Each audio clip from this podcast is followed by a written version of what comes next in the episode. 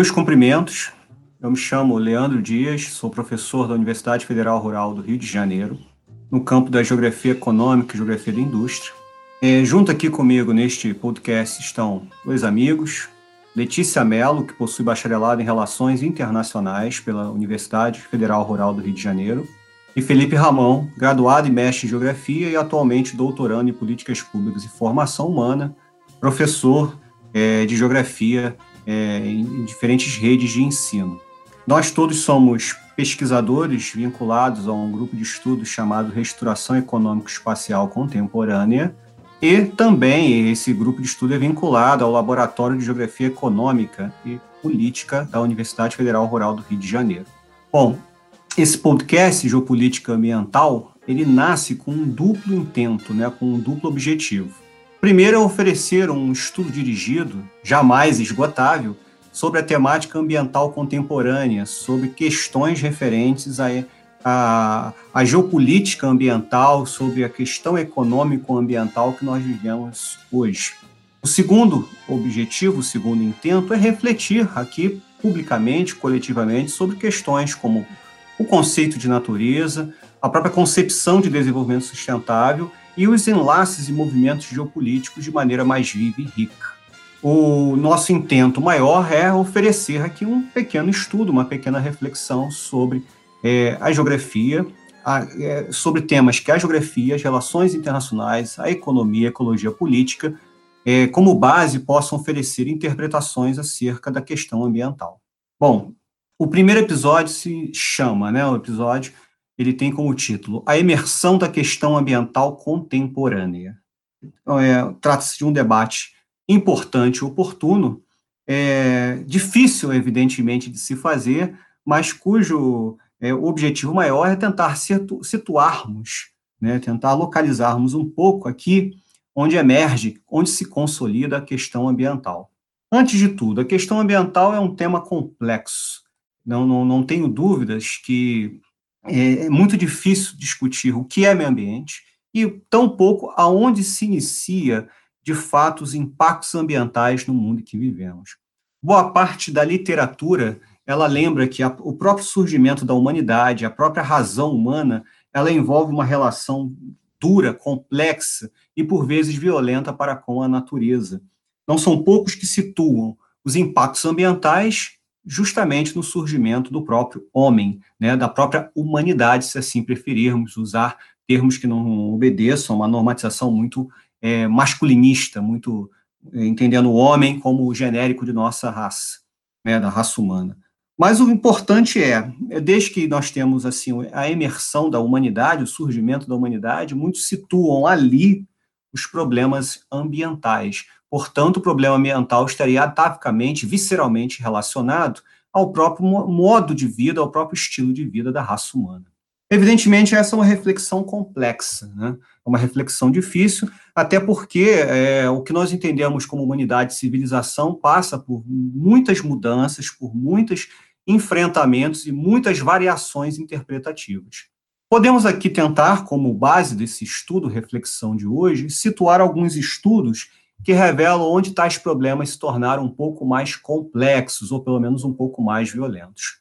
Bom, com base numa obra de um autor chamado Jean Gimpel, a obra intitulada Revolução Industrial da Idade Média, é, podemos dizer que a era medieval, esse longo período marcadamente estudado a partir importantes áreas da Europa, né, que a era medieval foi uma era é, muito marcada por problemas ambientais.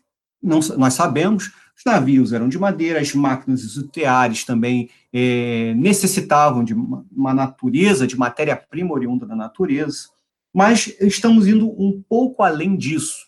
Estou dizendo aqui que, segundo o autor Jean Gimpel, já no século XIV, a construção do castelo de Windsor exigiu a devastação de uma floresta inteira, exatamente 3.004 robles, um tipo de árvore existente na Europa. Né? É, outras florestas e outros espaços verdes também foram devastados para a construção de outros castelos. é, evidentemente, nós sabemos o quanto que essa madeira de lei, o quanto que essa madeira europeia era utilizada para as construções medievais. Em outras passagens, o autor lembra que rio, é, os rios principais das principais cidades europeias também já eram rio, rios poluídos, especialmente pela ação da carvoaria, pela extração de alguns materiais e afins. Então, é, o autor de Angem Pelle aponta: o meio ambiente medieval já era um ambiente industrial e, portanto, ele relaciona esse ambiente industrial a um ambiente que também era um ambiente poluído. Interessante porque o ambiente era poluído e sequer a palavra poluição era utilizada para demarcar essa contaminação do meio ambiente. Então, na era medieval, muitas vezes tratada como um período apenas de, de, de tempos feudais, de produção ainda simplória, nós já temos impactos ambientais constantes em solo europeu. Isso é importante demarcar para que a gente possa situar o quanto que o, a, o que nós chamamos hoje de questão ambiental, ele tem um caráter moderno, contemporâneo e histórico, né? Tem uma tendência secularizada aí para que a gente precise interpretar.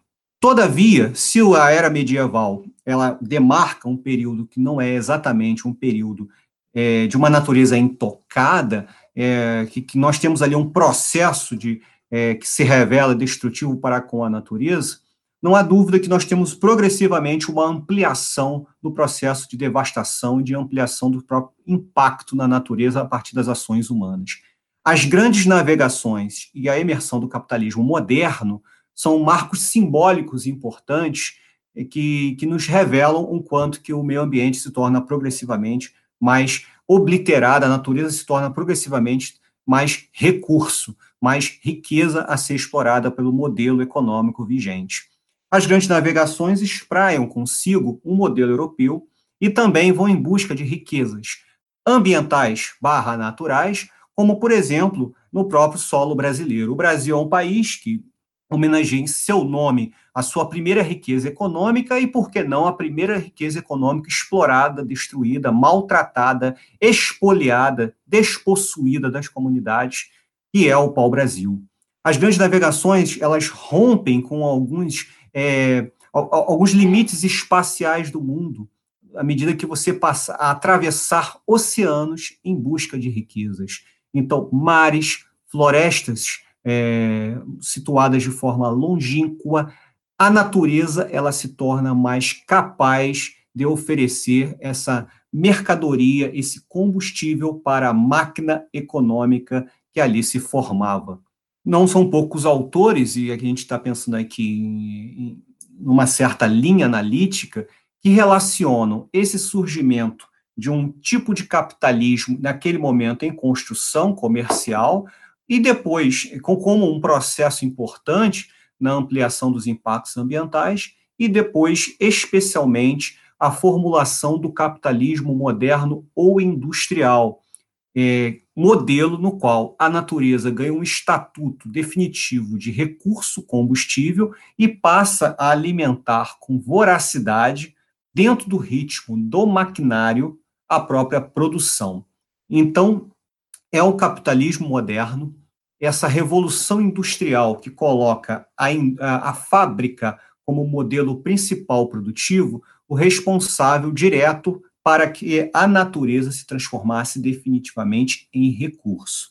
Uma importante entre as várias leituras que poderiam ser situadas aqui, e como aqui a, a, a proposta é abrir horizontes explicativos, eu sugeriria um capítulo do livro Como, é, como, é, como Concebemos o Fim do Mundo, do Immanuel Wallerstein, que ele vai dizer justamente que o, o capitalismo histórico ele não somente se justifica como motor para esse esgotamento ecológico por causa da sua expansão real, concreta espacial, mas também por causa da sua justificativa ideológica, ou seja, é, o autor é, remete ao fato de que o próprio sistema capitalista ele propõe uma constante revolução da sua, das suas bases materiais e, portanto, transforma a natureza, por que não, em obstáculo?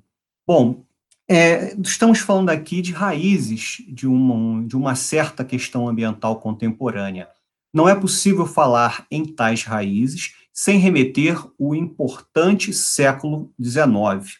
O século XIX é fundamental para os estudiosos da questão ambiental, porque é, parte significativa de teorias, de reflexões e de movimentos tem sua raiz histórica, sua base é, de ideias no século XIX. Portanto, é um século importante, muito importante para os estudiosos do meio ambiente. Um autor importante para é, tal estudo é o John McCormick, num livro chamado Rumo ao Paraíso, a história do movimento ambientalista. Nesse livro, humildemente, é um dos livros mais importantes da história ambiental em língua portuguesa, ele é uma tradução do ano de 1992, né? Ele vai mostrar que existem raízes profundas do ambientalismo, né? Como nós estamos falando aqui, não somente a questão ambiental, ela tem raízes profundas, como também os próprios movimentos e resistências a esse modelo exploratório também o tem. Todavia, o autor ele mostra que é, nós temos uma série de escolas, de intelectuais e de movimentos importantes que vão é, depois reverberar em muitas ideias que hoje nos são contemporâneas. Entre os exemplos, ele já no século XIX temos movimentos importantes de defesa de pássaros. É, eu gosto de marcar a posição porque não somente nós temos estudos, movimentos no 19, como depois é, com pequenas conferências e ações em defesa de animais diversos, movimentos anti-caça, já que ela era algo comum e muitos dos ambientalistas em solo norte-americano praticavam caça no solo africano, só para darmos um exemplo dessas contradições inerentes e comuns em processos como esse, né? Mas nesse livro ele também inicia a reflexão sobre dois grandes conjuntos, vamos chamar assim, conjuntos de ideias que vão gerar movimentos muito fortes é, a partir daí. Um, é, vamos dizer, um conjunto está sob o epíteto ou sob a, é, o, é, está a partir das ideias que podemos chamar de conservacionismo, ok? Conservacionismo entendido como um conjunto de ações que poderiam racionalizar o uso utilizar a natureza de forma mais inteligente, mais matematizada para evitar a sua é, extinção. Então, o conservacionismo ele se reflete na ideia de uso racional da natureza e o preservacionismo, proposta que envolve uma espécie de proteção integral de certas riquezas naturais, como, por exemplo, a criação de áreas de proteção ambiental, áreas florestais de proteção é, integral, de proteção total. Há um autor brasileiro importante que merece aqui ser citado, que é o Antônio Carlos Diegues, no livro O Mito Moderno da Natureza Intocada. Esse livro, é, nesse livro, ele esquematiza muito bem conservacionismo, com a liderança de um autor chamado de um um economista, né, na verdade, de um estudioso chamado Gifford Pinchot, né, ele não era economista, na verdade, ele tinha formação mais na área é, na sua na área de engenharia florestal, mas atuava muito fortemente sobre os cânones da economia, me perdoem. O Gifford Pinchot, ele é um líder dessa, dessa, dessa ação conservacionista. Ele não era uma figura é, alternativa, marginal, mas ao contrário, ele era um sujeito plenamente vinculado aos mais importantes debates políticos do final do século XIX nos Estados Unidos e muito próximo, por exemplo, às figuras que estavam no poder no próprio Estados Unidos, como no início do século XX, a figura do presidente Theodore Roosevelt. Então, também considerado um ambientalista. Então, o, o Pinchot, ele é, é, vamos imaginar assim, um expoente na leitura do conservacionismo, que é uma ideia que depois vai, podemos dizer, influenciar, segundo o próprio Antônio Carlos Diegues, ideias como o desenvolvimento sustentável, que, cuja matriz principal é usar a natureza de forma cuidadosa, lenta e racionalizada. O próprio Diegues lembra o segundo movimento, o preservacionismo, e a figura de John Muir, que é também um norte-americano importante, que inclusive é responsável direto pela noção de parque ambiental, de proteção integral de áreas ambientais. O, o, John Muir ele é muito lembrado pela criação, por exemplo, de Yellowstone, assim como Yosemite, que são os dois parques ambientais norte-americanos, que vão criar um modelo de parque ambiental que trazem consigo uma ideia que muito forte, né, de que qualquer sujeito, qualquer pessoa, qualquer humano é capaz de causar um impacto, tanto que tais parques são criados proibindo a ação humana. A rigor, são parques ambientais que retiram é, da, da sociedade humana estoques de natureza. Rigorosamente, estamos falando de parques fechados, cuja abertura é apenas para visitação, apreciação estética ou, no máximo, estudos. Não seria exagero dizer que o final do século XIX e início do século XX é, re, representam é, com muita força boa parte dos estudos, ou pelo menos é, de estudos que serão influenciados a partir de então. Boa parte do que o movimento ambientalista incorpora já no pós-guerra remete, por exemplo, a essas reflexões iniciadas ainda no final do século XIX.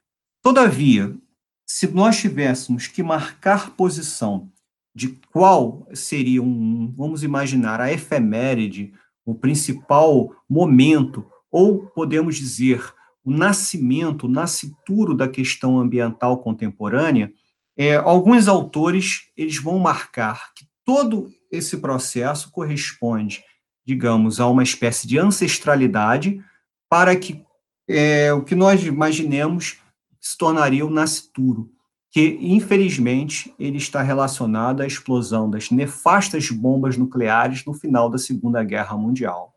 Trouxe apenas um geógrafo para substanciar isso, que faz um belo debate sobre o tema, que é o Francisco Mendonça, no livro Geografia e Meio Ambiente. E ele vai dizer muito claramente que não somente a Segunda Guerra Mundial é responsável por uma nova leitura política de mundo, mas também uma nova leitura ambiental. Bom, Hiroshima e Nagasaki foram cidades arrasadas, destroçadas de forma presente e futura. É, rigorosamente, com a explosão das duas bombas atômicas, apaga-se o passado pelo grau de destruição, o presente fica completamente prejudicado pela, pelo impacto, pela violência e pelas mortes, e o próprio futuro se torna amaldiçoado, por assim dizer, já que em tais cidades, boa parte do que veio a posteriori é, é, se mostrou impactado pela explosão das bombas atômicas. Podemos dizer que as bombas atômicas, elas mostraram que nós não temos limites não é à toa que limite se torna uma palavra costumais, uma palavra muito comum dentro da problemática ambiental contemporânea. E que os problemas ambientais passam a atingir gerações. Ou seja, é, a bomba, as bombas atômicas, elas atingem não somente a geração presente, mas a geração futura, e também o termo geração se torna cada vez mais forte e evidente é, quando nós tratamos de questão ambiental contemporânea. Então, concluindo essa primeira parte, é, reforçaria aqui o que nós, nesse podcast, vamos tratar como questão ambiental contemporânea, tem raízes históricas profundas, tendências seculares, se nós recorrermos a termos, por exemplo, do Wallerstein já citado aqui.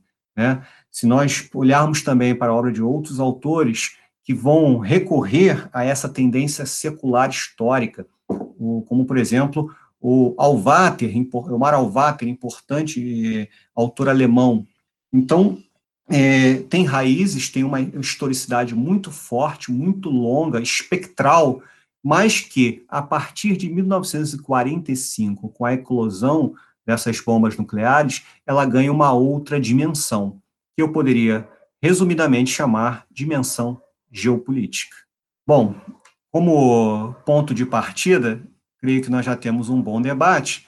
Vou passar aqui para o Felipe também fazer algumas contribuições.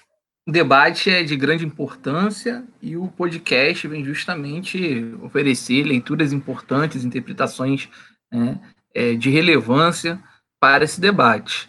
É, eu trago aqui a, a, contribuição do Pierre Georges. Pierre Georges é um geógrafo francês, né, foi, foi um geógrafo francês que viveu praticamente é, todo o século XX. Ele tem uma produção vasta, passando por vários temas dentro da geografia.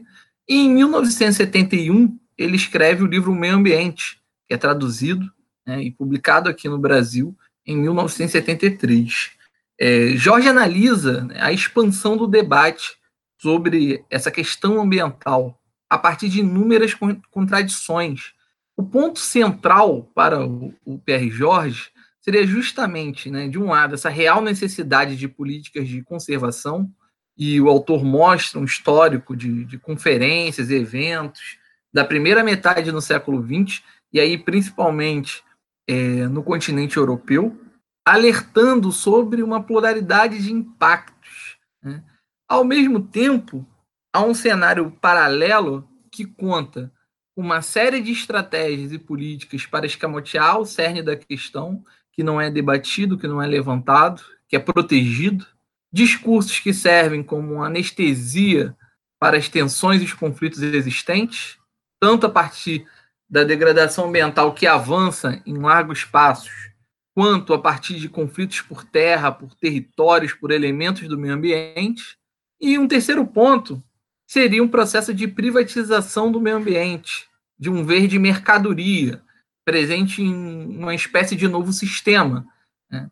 e incluso em relação ao consumo, em relação aos espaços. O Pierre Jorge traz exemplo de cidades que usam o verde como uma mercadoria, principalmente a partir também da imersão da economia do turismo. É, Pierre Jorge ele só ele oferece um, um exemplo né, bem significativo que são os parques é, o primeiro parque de conservação é em Yellowstone, nos Estados Unidos, em 1872, e ele traça algumas análises sobre a questão dos parques, mostrando que muitos são criados, aí no caso especificamente nos Estados Unidos, pelo poder público e entregue à iniciativa privada. É, e aí, de fato, há também um, escamoteamento dos conflitos existentes. O próprio Antônio Carlos Diegues, citado pelo professor Leandro, mostra para a gente o quanto o Parque de Yellowstone esconde os conflitos que aconteceram com grupos indígenas expulsos daquele território.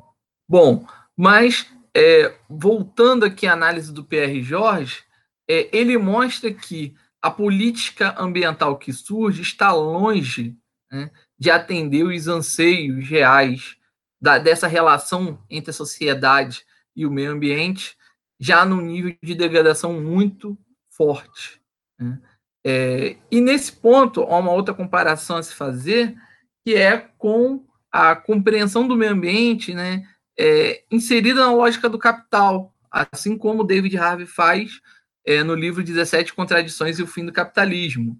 Quando ele aponta, ele utiliza o conceito de natureza como uma contradição perigosa, capaz de afetar, inclusive, o sistema capitalista. É, essa capilaridade, né, que a gente chama de questão ambiental, a partir de 70, ela é crescente, atinge vários segmentos da sociedade, vários países do mundo. O meio ambiente passa a, ter, passa a ser um tema discutido mundialmente. Né? E, é, só para situar, o Pierre Jorge escreve esse livro nas vésperas da primeira Conferência Mundial do Meio Ambiente, Estocolmo, 1972. E ele percebe movimentos e processos que irão se radicalizar posteriormente. É, então, a expansão né, dessa questão, dessa problemática, dessa discussão, é, denota justamente interesses, limitações propositais e, sobretudo, uma posição capitalista de como deve se compreender e agir nessa relação sociedade e meio ambiente, tendo como pano de fundo né, e importante esse contexto de desenvolvimento do capitalismo, como já dito pelo professor Leandro, das fases né, comercial, industrial, chegando ao capitalismo financeiro. É, e aí, nesse ponto, eu queria deixar um, uma questão, né, é, inclusive sobre a geografia, porque o Pierre Jorge, ele de fato traz uma discussão é, para a geografia humana, que é como ele entende, né, é, sobre uma análise do meio ambiente, tendo esse contexto né, ao desenvolvimento do capitalismo. E, de fato, se contrasta, contrasta muitas vezes com uma análise da geografia mais voltada para elementos físicos, mais voltada para aspectos técnicos e que, de fato, estão longe de atender toda a complexidade do meio ambiente. E aí, a questão é, para a gente pensar, que pode ser respondida, é qual a importância dessa análise crítica do meio ambiente dentro de um, um sistema econômico, político, dentro de um desenvolvimento da, da, da sociedade, da técnica, né? É, e que, de fato, remonta a uma crítica de uma, de uma espécie de relação da sociedade com o meio ambiente que nós sabemos que não pode ser generalizada né, nessa leitura geral do homem que destrói a natureza, mas sabemos que há uma diferença, uma distinção de classe, de, de padrão de consumo, sobretudo. É, continuando, então, essa questão levantada pelo Felipe, eu vou trazer um pouquinho da visão do, do livro Sociedade de Risco, do sociólogo Ulrich Beck, foi escrito em 1986, logo depois do desastre de Chernobyl, que ele traz essa, essa questão da exploração da natureza como o pilar da, de uma, da formação de uma nova sociedade, que é uma sociedade pautada na questão do risco. Essa noção de risco que o Beck traz é uma concepção de um contraprocesso em torno dessa exploração da natureza que traz uma modernidade que foi pautada na dominação da natureza pelo homem para a formação de uma nova sociedade pós-industrial pautada no fenômeno fabricado, que é essa exploração da natureza produziu uma série de catástrofes ambientais, econômicas, sociais e políticas que emergem em uma nova sociedade que ele chama de sociedade de risco. O interessante desse, desse, dessa teoria da sociedade de risco de Beck relacionada à questão ambiental é uma passagem que ele traz falando que o, o, reverso da natureza socializada é a socialização dos danos à natureza, a sua transformação em ameaças sociais, econômicas e políticas sistêmicas da sociedade mundial altamente industrializada. Esse processo a gente consegue observar que a exploração da natureza é um produto da modernidade que é levado constantemente com essa é, construção de uma sociedade hiperconsumista, pautada na acumulação do capital, de alta produção e globalizante, com tendências globalizantes, ela acaba é, constantemente evoluindo esse processo de perigo, a noção de risco que o Beck traz transformando a, a nossa sociedade pautada num novo tipo de dependência da natureza, que é essa ameaça constante dos riscos aos quais a gente está sujeito a todo momento na, no, na conjuntura atual. Bom, é, muito obrigado, Felipe, Letícia. Acho que podemos é, tratar das questões é, finais desse episódio é, fazendo um pequeno balanço das questões colocadas e um resumo, né, uma espécie de síntese desse debate proposto aqui hoje. Antes de tudo, é, acho muito importante né, é, pensar o que, que é a leitura crítica do meio ambiente a partir da geografia. Né? Geografia, ciência marcada por uma dicotomia complexa, uma divisão severa entre física e humana, sempre nos coloca à mercê o geógrafo a responder até que ponto, ciente dessa cisão, nós podemos contribuir com debates que às vezes precisem de uma certa totalidade analítica, ou pelo menos que a gente não fique preso às divisões da modernidade. Então, eu creio que a pergunta ela é muito pertinente, importante e merece um caminho de resposta, sim.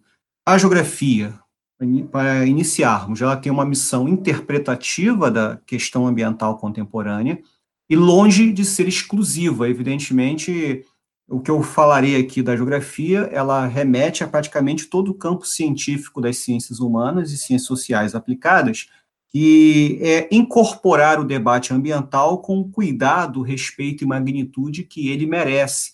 Nós devemos tirar apenas do conhecimento técnico a solução para os problemas ambientais.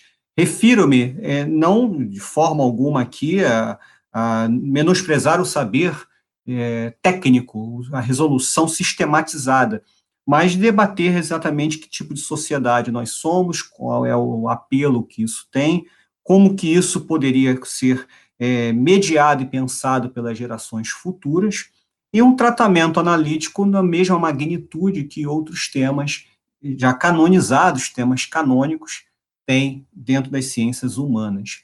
Nesse sentido, há uma missão política que é trazer a devida riqueza conceitual, a devida riqueza é, de debate acerca do, do que é meio ambiente, do que é natureza, do que é recurso, do que é se fazer sociedade. Então, não é tão somente dizer que vamos formar cidadãos críticos e cidadãos políticos, porque isso é papel da própria educação per se, né, da educação como um tudo. É mostrar que aquele conteúdo tem uma problematização muito severa, muito austera e muito ampla e que necessita de novos aprofundamentos. Então, eu acrescentaria a esse cidadão um cidadão curioso, um cidadão investigativo, um cidadão capaz de aprofundar a leitura política da natureza, aprofundar a leitura da ecologia política da sociedade que estamos inseridos. Essa missão científica, ela é não hierárquica. É, não somente porque nós temos um combo científico necessário para tratar de um tema dessa, é, dessa estatura, mas também porque temos uma série de saberes tradicionais que devem ser levados em conta numa relação que se pretende romper com os anátemas daquilo que se conjectura chamar sociedade moderna. Então, é, se nós precisamos, evidentemente, contribuir cientificamente com sociedades tradicionais, também devemos ouvir esses sujeitos, essas pessoas que tão bem constituíram um elo societário que não é capaz de amalgamar, capaz de tratar a natureza com maior qualidade, com maior respeito. Nesse sentido, a fala da Letícia também é fundamental a crise ambiental que nós estamos inseridos, eu uso o termo crise aqui porque certamente estamos vivendo o aprofundamento das contradições entre sociedade e natureza, colocando em risco não somente natureza, mas a própria sociedade. Então, essa crise ambiental, ela é fruto do próprio estilo de sociedade que nós vivemos. É, a questão ambiental, ela vai se aprofundando não é tão somente pela eclosão das bombas atômicas, né? A bomba atômica, ela é o retrato, ela é o retrato bem acabado de uma sociedade que maquinizava o trabalho a partir de um modelo de produção fordista, de uma sociedade cuja forma imperial de, de, de conquista de territórios se acelerava, de uma sociedade cujas guerras se tornavam amplas, se tornavam mundiais. Então, a sociedade de risco, Beck, é, e mesmo autores que trabalham com, com, é, em conjunto com o Ulrich Beck, com o próprio Giddens, né, eles vão tratar justamente dos riscos de uma sociedade que não sabe ser de outra maneira. Rigorosamente, nós construímos uma sociedade cuja esteira, nós estamos nela, estamos numa esteira de produção de vidas, a qual nós não conseguimos sair. Então, o desafio de uma criação de uma relação para com uma natureza, para uma natureza de forma mais rica, é um desafio societário de uma era, de uma civilização. Bom, para o episódio de hoje, creio que estamos é, suficientemente debatidos. Vale aqui uma síntese final. Um, a natureza, dentro do que nós estamos tratando aqui, ela se transformou em mercadoria, recurso, riqueza. Portanto, ela deixa de ser um. Não, não, não tão somente deixa de ter o valor de uso e passa a ter valor de troca, eu iria além dessa é, forma de é, precificação e de valoração que muitas vezes tem que se debater na teoria do valor, mas eu pensaria que a natureza, ela aos poucos se torna cada vez menos natureza. A natureza, o estatuto de natureza, ele vai se perdendo para você passar a produzir mercadoria, para que você olhe para a natureza e não veja a natureza ali. Então, muitas vezes, quando falamos de áreas de proteção, estamos falando de área de proteção de recursos, de riquezas, presente ou futura. No fundo, a natureza mercadoria seria a desnaturalização da própria natureza.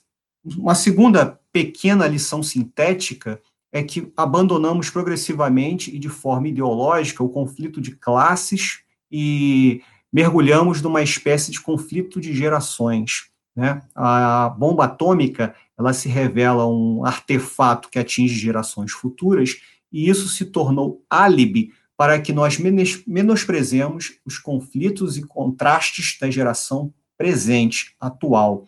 Essa é uma lição que Arlete Moisés Rodrigues não apresenta em, algumas de suas obras, para que essa, no, no final das contas, em resumo, não há exatamente um conflito de gerações. O conflito real, a base material, a dialética de classe, existe através do conflito que, na verdade, enfrentamos diuturnamente, que é um conflito de classes, que tem sua base concreto material no mundo que vivemos. O importante também, como uma, uma espécie de terceira lição, uma, uma, um terceiro ponto dessa síntese final, localizamos aqui os problemas ambientais que vão se aprofundando, mas as suas soluções são complexas e acabam raptadas por leituras dominantes. Portanto, é, uma vez situados os problemas ambientais, é, o debate de conjuntura e de estrutura do próprio sistema se mostra necessário para se pensar soluções verdadeiras e não ajustes, tão pouco disfarces ou maquiagens dos problemas existentes. Mas o que acontece, especialmente a partir do século XIX, é, são medidas que têm reverberação, que têm é, força e que traz elementos especialmente de grupos vinculados às classes dominantes, às classes políticas mais importantes uma certa inteligência política do mundo. Bom, os desafios do pós-guerra, do pós-segunda guerra, após esse verdadeiro nascituro e batistério da questão ambiental contemporânea, são é, motivações, são leituras que ficarão para o episódio seguinte. Um grande abraço.